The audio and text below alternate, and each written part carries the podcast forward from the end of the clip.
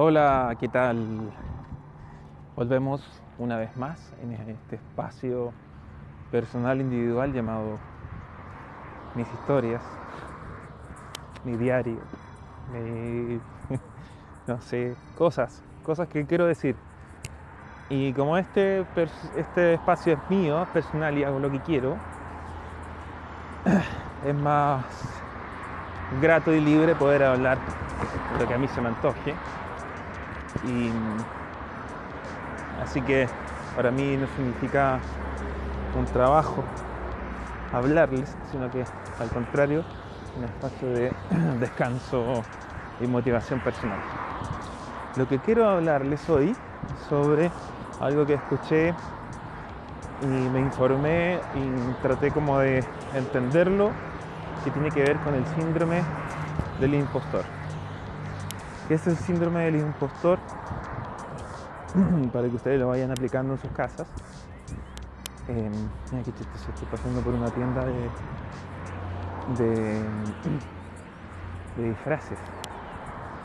Y afuera hay como una gigantografía de, de gente disfrazada, pero es la misma persona. Y una persona adulta. O sea, imagínense una persona adulta disfrazada con, con atuendos, con disfraces de niños. Se ven, se ve un poco sordido. Bueno, volvemos a la cosa. Eh, ¿Qué es el síndrome del impostor? El síndrome del impostor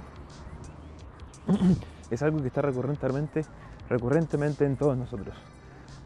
Es decir, los éxitos o logros que la gente va obteniendo no tienen que ver con nuestra inteligencia, expertise o energía, sino que tienen que ver, según ellos, por el azar, por la suerte. Entonces es un constante boicot a nosotros mismos y que está vinculado, linkeado a la mal, a la malvada inseguridad personal. ¿Ven? Entonces, mi, mi, ¿cómo se llama? Mi consejo de hoy es darse cuenta de lo que hacemos, darse cuenta que somos entes que podemos mover, mover y, y agilizar cosas y gestionar cosas a nuestro haber o al haber del resto. Y eso sí o sí significa un bienestar en un montón de sentidos. Así que olvidemos, de, del azar y olvidémonos de la suerte, que no tiene nada que ver con nuestros éxitos. Eso es. Un abrazo amigos.